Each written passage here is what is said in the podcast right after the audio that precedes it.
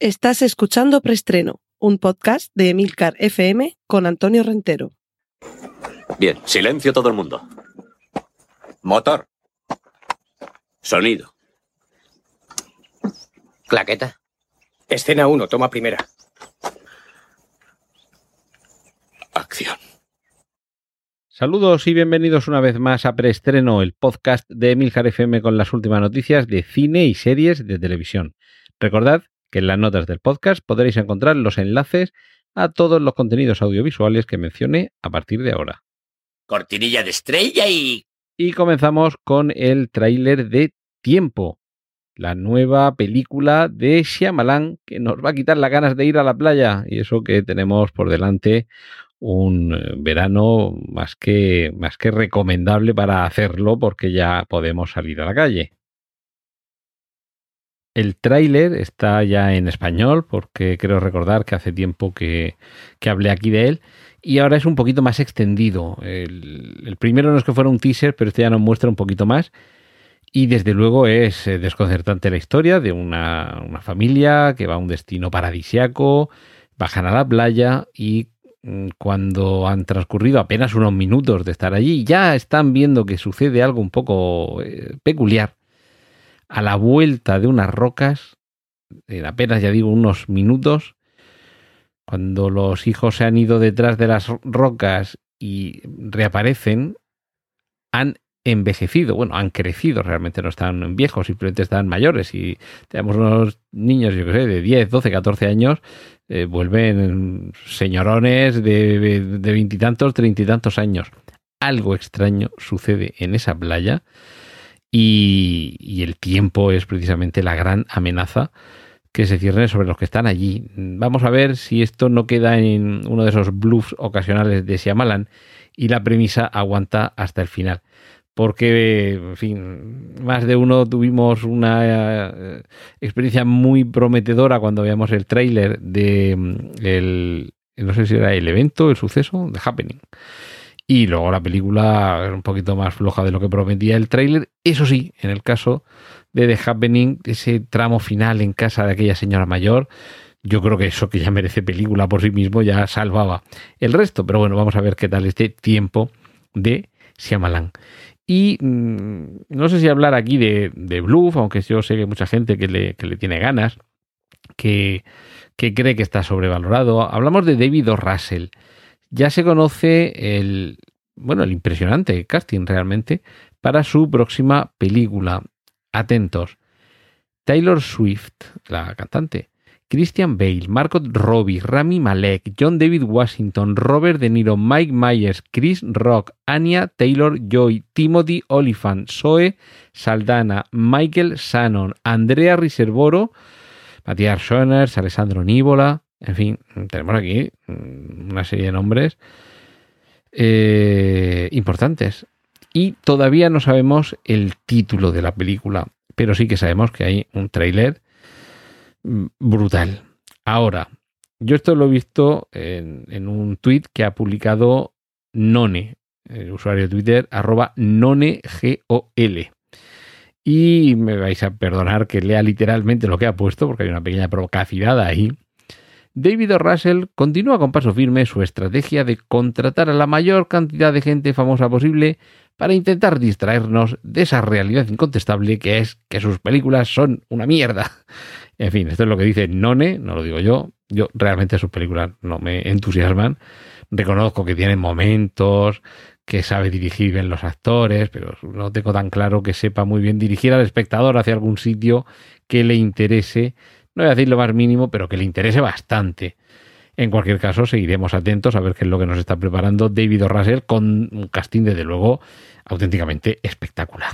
Cortinilla de estrella y y vamos con los remakes y secuelas con la que seguramente sea la franquicia más longeva hasta el momento en la historia del cine. 007.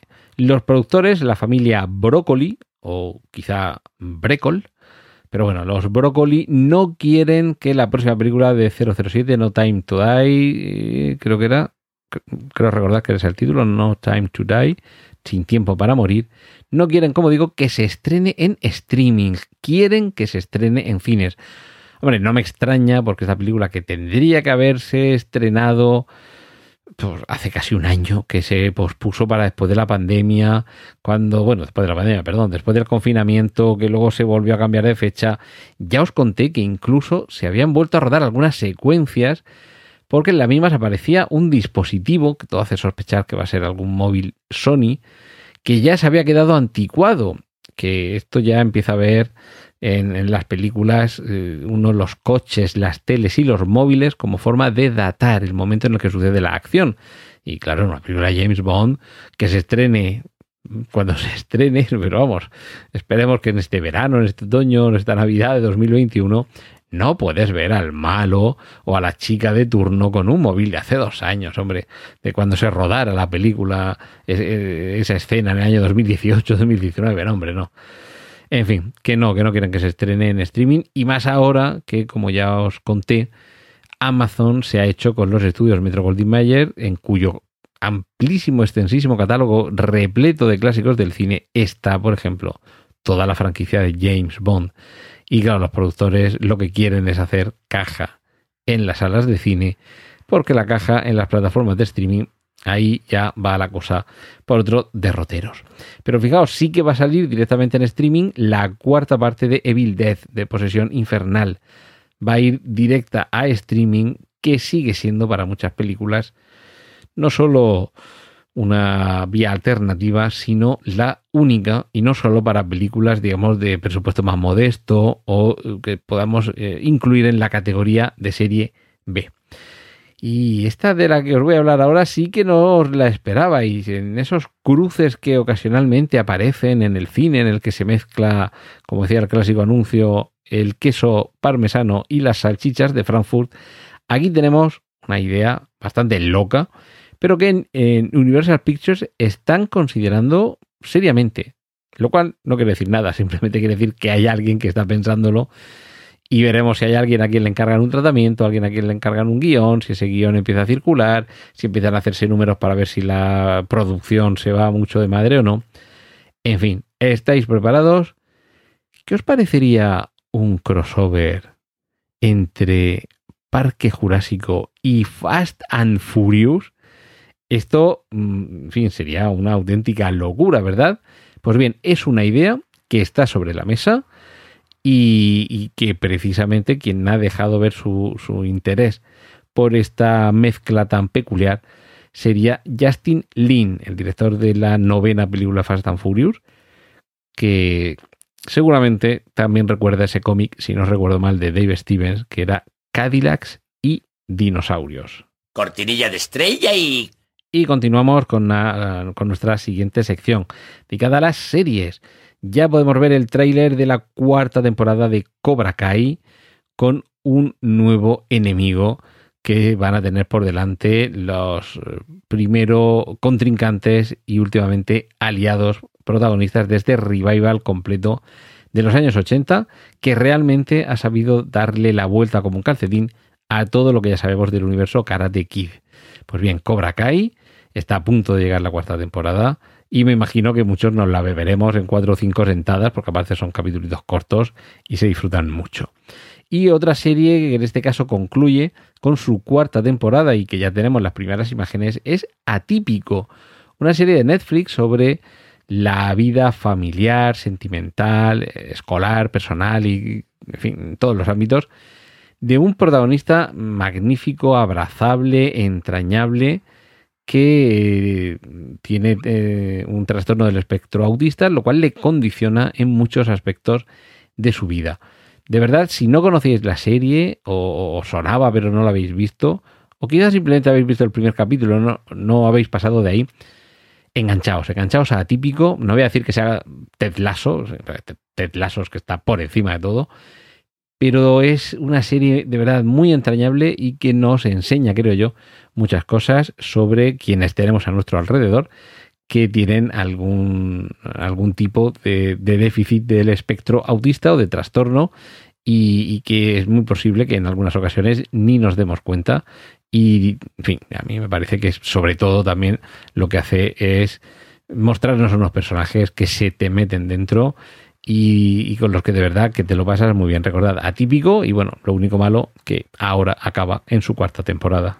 Cortinilla de estrella y... Sección de autobombo. Recordad que todos los lunes a partir de las 5 de la mañana podéis descargar el podcast Oficina 19. Aquí en Emilcar FM os ofrezco 10 minutos todos los lunes para ampliar información con consejos, noticias, reflexiones sobre el teletrabajo. Cortinilla de estrella y y avisos parroquiales, os, os voy a recomendar no uno, sino dos episodios de podcast aquí en Emilcar FM. Porque Emilio Cano, Lord, Lord al líder, ya ha alcanzado los 2000 episodios de Daily. Y para celebrarlo, nadie como Rocío. Desde luego, Emilcar está muy bien, pero con Rocío gana. Y os quiero recomendar también están locos estos romanos, su, último, su, última entrega, desde el Palmeral Chico, ojo, grabada en directo, con la mesa, las sillas, la mesa de mezcla, los cables, los micrófonos, como decía Tata Golosa, un dos, los micrófonos. Se han ido al Palmeral Chico, un sitio muy bonito que hay aquí en Murcia, donde ya está el límite entre lo urbanizado y la huerta. Y se han sentado allí a la sombra de las palmeras, han tenido que mover la mesa en un par de ocasiones para que el sol no les cociera vivos, pero han grabado un episodio muy especial del que me gustaría destacar especialmente, a partir de la hora y 22 minutos, la intervención del gran Paco Pérez Cartagena, porque rinde un sentidísimo homenaje a Franco Battiato, que sabéis que nos dejó hace unas semanas, y hace un recorrido, un repaso por su vida y su obra que espero que a muchos de los que no le conocíais, a Franco Battiato, os sirva para eh, interesaros por él, para indagar en su música. Además, eh, podréis escuchar una canción, yo no sé aquí el tema de derechos de derechos de autor y demás, no sé cómo irá, pero bueno, se puede oír ahí una, una de las magníficas canciones de Franco Battiato, de las más evocadoras, Los trenes de Toser, y debo agradecerle, agradecerle verdad a Paco Pérez Cartagena, con quien me estoy dando cuenta que comparto muchas sensibilidades, además de haber estado al mismo tiempo en algunos de los conciertos de Franco Battiato, que estuvo en mi jura de bandera, y, que, bueno, que entre otras cosas compartimos esa pasión por Franco Battiato y de verdad Paco te agradezco esa intervención tan bonita y tan sentida que has tenido en Están locos estos romanos. Cortinilla de estrella y y vamos hacia los cómics. Joker 2 está un poquito más cerca. Lo cual, de nuevo vuelvo a lo que estaba contando antes sobre ese, mix entre Parque Jurásico y Fast and Furious. Lo de que esté un poco más cerca, simplemente, simplemente quiere decir que en Warner Brothers han llegado a un acuerdo con Todd Phillips para que este se encargue de hacer el guion de la secuela. Es decir, que Todd Phillips todavía no se ha sentado ni ha escrito una palabra. Eh, seguramente, a lo mejor sí. Pero vamos, que no deis por seguro que esto se va a estrenar dentro de dos años, por ejemplo, porque todavía queda mucho trabajo por delante. Y evidentemente una película que tuvo tantísimo éxito, que ha sido reclamada y aclamada y, que nos ha dejado con tanta ganas de más, cuando además el protagonista no termina muerto, que esto, pues me perdonaréis el spoiler, pero bueno, es que el Joker ya sabemos que, en esta película asistimos a sus comienzos, es decir, que más tarde o más temprano tendría que encontrarse con Batman. Pues bien, no sabemos si ese Joker 2 supondría el encuentro con Batman. De suponerlo tampoco sabemos con qué Batman, con qué versión de Batman. Lo ideal sería que fuera una versión completamente nueva. Y yo desde aquí propongo a John Hamm como un Batman, desde luego no joven, ya, ya adulto, ya mayor, y que permitiría que transcurrieran unas décadas desde el momento en el que en Joker vemos lo que le pasa al final. Y cuando mm, bueno a ver si tampoco vamos a ver la gran cosa que lo encierran en el asilo Arkham y bueno, pues si dejaran pasar unas décadas para que el personaje de Batman y de Bruce Wayne hayan crecido lo suficiente como para que ya sean un señor de una cierta edad que lo puede interpretar John Hamm, ahí nos permitiría mm, ese añadido sobre los años que se ha pasado el personaje del Joker encerrado en Arkham hasta que escapa. Y ahí sería un magnífico momento para que, por ejemplo, se adaptara Arkham Asylum. Yo ahí lo dejo y espero que alguien recoja ese guante. Y lo que podemos ver también, bueno, también no, lo que ya podemos ver es la foto de final de rodaje de Thor, Love and Thunder. Una foto en la que Taika Waititi eh, está ahí mm, con su cara esa llena de puntitos para que luego le pongan por encima el maquillaje digital del personaje que interpreta. Y tenemos a un Chris Hemsworth con unos brazacos que parecen muslos de, más de uno de los que estamos aquí eh, escuchando y viendo estas cosas ya ha terminado el rodaje, es decir, ahora queda postproducción y tranquilos que en algún momento del año que viene llegará la película a las salas de cine. Y a lo que le tenemos que decir adiós es a Jupiter's Legacy, esta serie basada en el universo de Mark Miller, que yo creo que no ha funcionado mal, pero parece que no han llegado a un acuerdo para continuar, para que hubiera una siguiente temporada. De momento se les ha dado vía libre a los actores para que puedan afrontar otros compromisos algo, sucedió, eh, algo parecido a lo que sucedió con la serie Mindhunter, en la que, por desgracia, después de la, la segunda o la tercera, la segunda, ¿verdad? La segunda temporada, se quedó todo ahí en compás de espera. David Fincher tiene otros compromisos, no llegaron a un acuerdo y les liberaron del contrato. Pues es una lástima porque Jupiter's Legacy no está nada mal, lo dejaban en un punto muy interesante en cuanto al futuro hipotético desarrollo de la historia, pero no creo que nos sirva como consuelo, pero el universo, el, Miller World, el universo de superhéroes creado por Mark Millar, va a continuar de momento con un spin-off centrado en los villanos de este mundo. Cortinilla de estrella y... Y terminamos con las adaptaciones porque Dexter, nuestro querido Dexter Morgan, ahora se llama Jim Lindsay. Es el nombre con el que aparece en un nuevo teaser tampoco muestra gran cosa, sobre la nueva temporada de Dexter. Mm, siguen insistiendo que va a ser una temporada única, si no recuerdo mal, con 10 episodios y un poco como forma de finalizar de la mejor manera posible este personaje, me perdonáis el chiste, tan entrañable. Cortinilla de estrella y y por aquí nos vamos a despedir ya esta semana. Esto es todo aquí en preestreno y la semana que viene volveremos aquí en Emilcar FM. Un saludo de Antonio Rentero. ¡Y corten! Gracias por escuchar preestreno. Puedes contactar con nosotros en emilcar.fm barra preestreno, donde encontrarás nuestros anteriores episodios. Genial, la positiva.